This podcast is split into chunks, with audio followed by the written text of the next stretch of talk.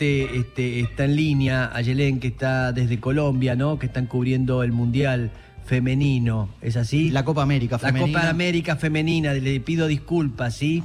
Buenos días, Ayelén, ¿cómo estás? Hola, ¿qué tal? Buen día, ¿cómo andan?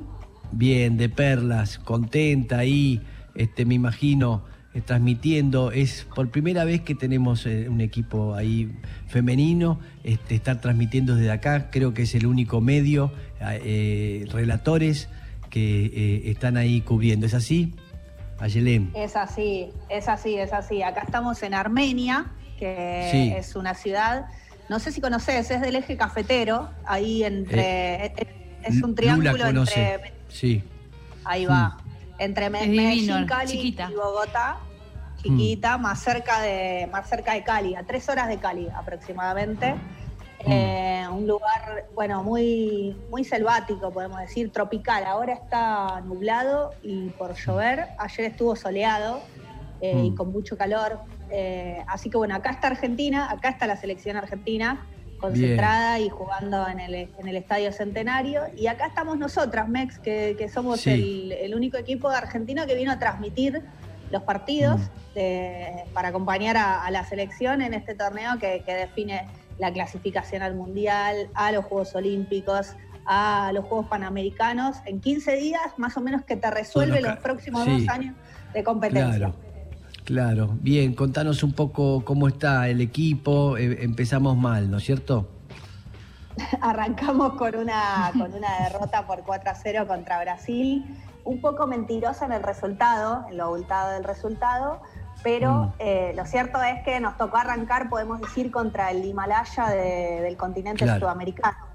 Claro. Eh, por momentos el partido se volvió como, como escalar el Himalaya en, plena avalancha de nieve. Eh, porque, eh, bueno, claro, hubo mucha superioridad. Es lógico, Brasil ya ganó siete Copas América, esta es la novena mm. edición. Eh, mm. Tiene a las mejores futbolistas del continente y además tiene un proceso del fútbol femenino muy distinto al del resto de los países, con una liga muy fuerte, con jugadoras jugando en los mejores, los mejores equipos de Europa. así mm. que la diferencia está. El resultado es un poco mentiroso porque no es que que podría haber sido una goleada de tal manera. Sí que, claro, bueno, mm. manejan un orden táctico como muy, muy diferente, muy distinto, muy sólido y fueron muy contundentes. Pues llegaron, remataron seis veces al arco, hicieron cuatro goles. Hubo mm. muchas protestas por el penal, por el segundo gol de Brasil, eh, que yo por lo menos repasé la jugada y no me pareció penal para, para Brasil, una falta de Ruth Bravo, la jugadora argentina sobre Vía, una de las figuras del partido, la, la futbolista brasileña, pero en esta instancia no tenemos VAR. Ah, caramba. No sé, si, ustedes están a favor o en contra del VAR, si tienen una posición tomada. Sí, este, a mí, a mí no me gusta porque es como que le saca identidad al, que dirige, este, todo se transforma en una cosa rara, este, que, que está trayendo problemas, pero bueno, qué sé yo, este, todavía creo que le falta un poco. Estamos acá con el compañero, el Cone Fernández, ¿sí? Este, que tiene algo para preguntarle. Ah, che, ¿cómo andás? Antes que nada, felicitaciones por estar representando a relatores allá en Colombia y me imagino el esfuerzo de este mes. Nosotros también de nuestro lado le damos rosca para poder cumplir este sueño y te lleva a lo futbolístico, estrictamente futbolístico. Recién mencionabas un poco la diferencia que hay en la parte de organización entre la Liga Brasileña y la Argentina. ¿Qué le falta justamente a la Liga Argentina? Si bien hay contratos profesionales, no están todos los del plantel como contratos profesionales, eh, pero ¿qué le falta para llegar a dar ese paso más que le, falta justamente a la selección nacional para estar equilibrada justamente con esta potencia que mencionás que es Brasil? Yo creo que el camino que se está haciendo es, es positivo, eh, ¿no? Porque la, liga es semiprofesional, está bien, obviamente podría ser toda profesional, pero creo que es un camino que se está transitando hasta llegar a eso. Empieza a ver, a organizarse las divisiones juveniles en Argentina, ¿no? Con categorías sub-14, sub-16 y reserva. La AFA empieza a poner como obligatoriedad eso, que los clubes tengan esas divisiones, esas categorías en las divisiones inferiores y organizar torneos también, porque pasaba que algunos clubes tenían sub 14, sub 12, sub 16, pero no había competencia desde la entidad que organiza el fútbol. Entonces, claro, es, difícil ir a entrenar y no vas a jugar. ¿no? Sostener como eso. Todo eso empieza a organizarse, empieza a haber un campeonato federal también, eh, con lo cual, para mí, lo, lo que falta o lo que tenemos que desarrollar es la variable del tiempo. Lo que pasa es que a veces en un fútbol, viste, globalizado y con una dinámica muy del fútbol masculino, que es la que conocemos y que en estos torneos, cuando se juega una Copa América o un Mundial, te das cuenta cómo eso permea en el fútbol femenino, porque claro, empieza a haber más gente, hay un poco de difusión y la exigencia es el resultado. Eh, entonces la variable del tiempo, como parte de un proceso de trabajo que va a llevar eh, ¿no? y que lo necesita, necesita ese recorrido y esa transición, eh, el tiempo aparece como casi como un factor contracultural al que hay que defender, viste, como un bastión ahí para, para que no precisamente toda esa dinámica resultadista no te modifique una estructura que viene avanzando despacito. Eh, mm. en todos los lugares llevó tiempo. Hay veces, obviamente, que la inversión te garantiza algunas cuestiones. ¿no? Porque, mm. y que, es lo más difícil de conseguir. Eh, pero que me mm. parece que Argentina viene atravesando un proceso y este cuerpo técnico que es nuevo, que cambió, que llegó después de 23 años de un ciclo anterior muy diferente, eh, va a necesitar también esa variable para poder desarrollar algo que hasta ahora Argentina nunca había pensado en trabajar y que es una identidad de juego, ¿no? Mm. Definir cómo vamos a jugar y cómo queremos jugar también. Bien, este, Ayelén, junto con eh, Laura Corriales, ahí enviadas especialmente de relatores, eh, por primera vez. ¿Cómo es eso? Todo una organización, un mundo masculino desde hace rato y estar este, ustedes ahí este, siendo pioneras de todo esto. ¿Cómo es? Bueno, acá la, Copa América eh, eh, tiene como a muchas compañeras también cubriendo la disciplina, ¿no? Eh, obviamente que el mundo del fútbol es un, es un mundo de, varones, pero aparecen cada vez más, ¿no? Periodistas de mm. distintos países, hay acreditadas de, todos los lugares del continente. Así que bueno, estamos en, en, Armenia, el otro día fue el primer partido en el Estadio Centenario, hubo alrededor de 7.000 personas.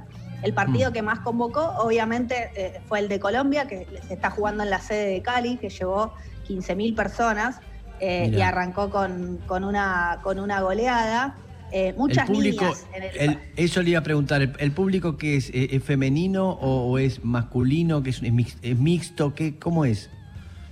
Es mixto, hay muchas niñas que por ahí, viste, se acercan en, en compañía de sus compañeras de las escuelitas de fútbol.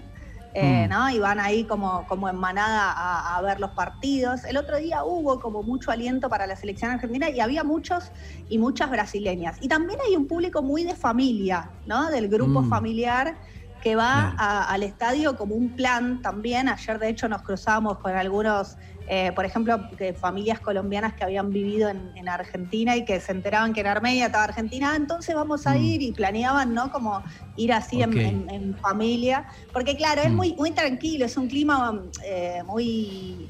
Muy, muy distinto, ¿no? A esta lógica. Bueno, justo, justo hoy, después de un fin de semana bastante movido para, para el fútbol en Argentina, en lo vinculado a la violencia, la verdad que mm. hay unos códigos muy diferentes.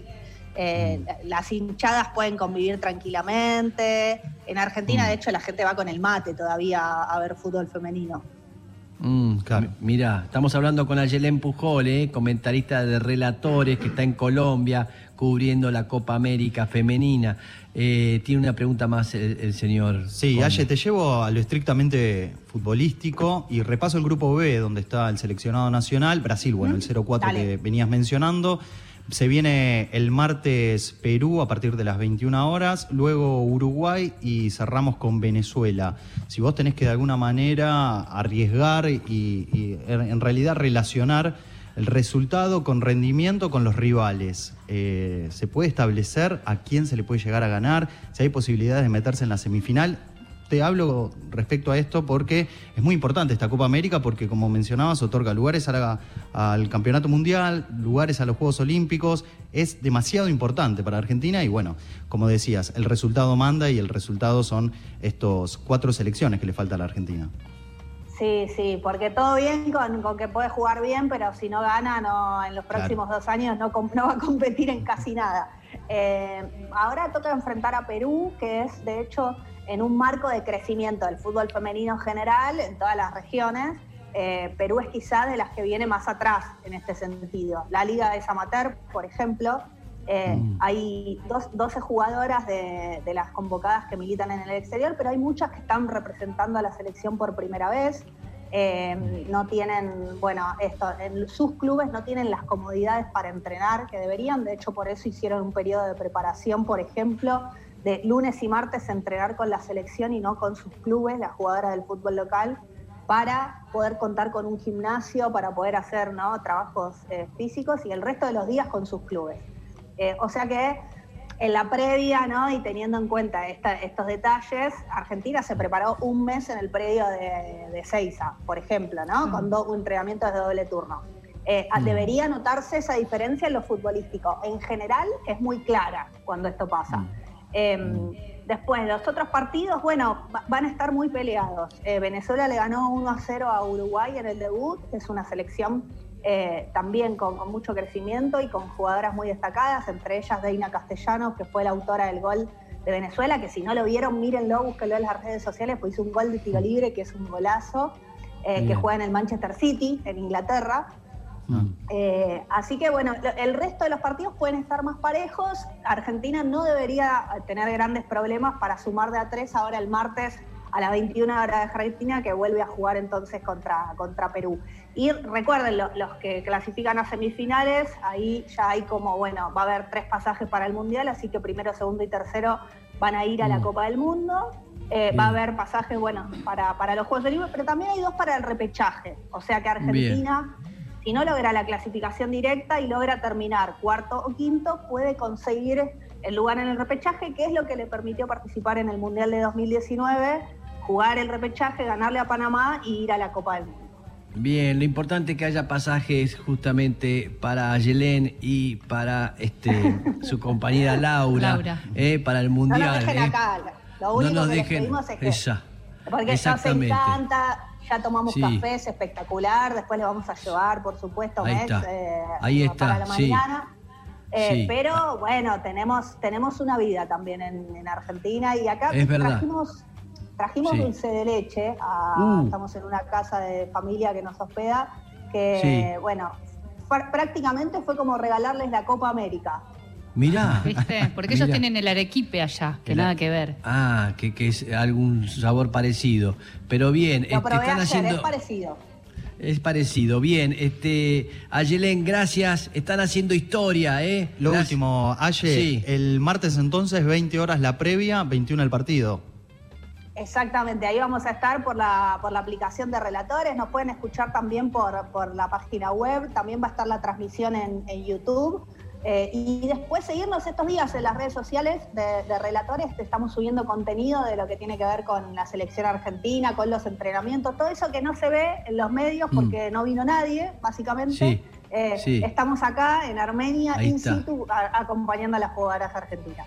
Bien, agradecemos mucho a Yelén y por supuesto a su compañera Laura Corriale, eh, transmitiendo único medio argentino, gracias Fabiana Segovia, haciendo todo esto posible para que estemos ahí presentes, relatores presentes ahí en Colombia, el Mundial, Mundial perdón, en la Copa, América, Femenina, femenina.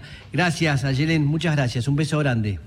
¿eh? Un abrazo grande, un abrazo grande, nos volvemos a encontrar cuando quieran.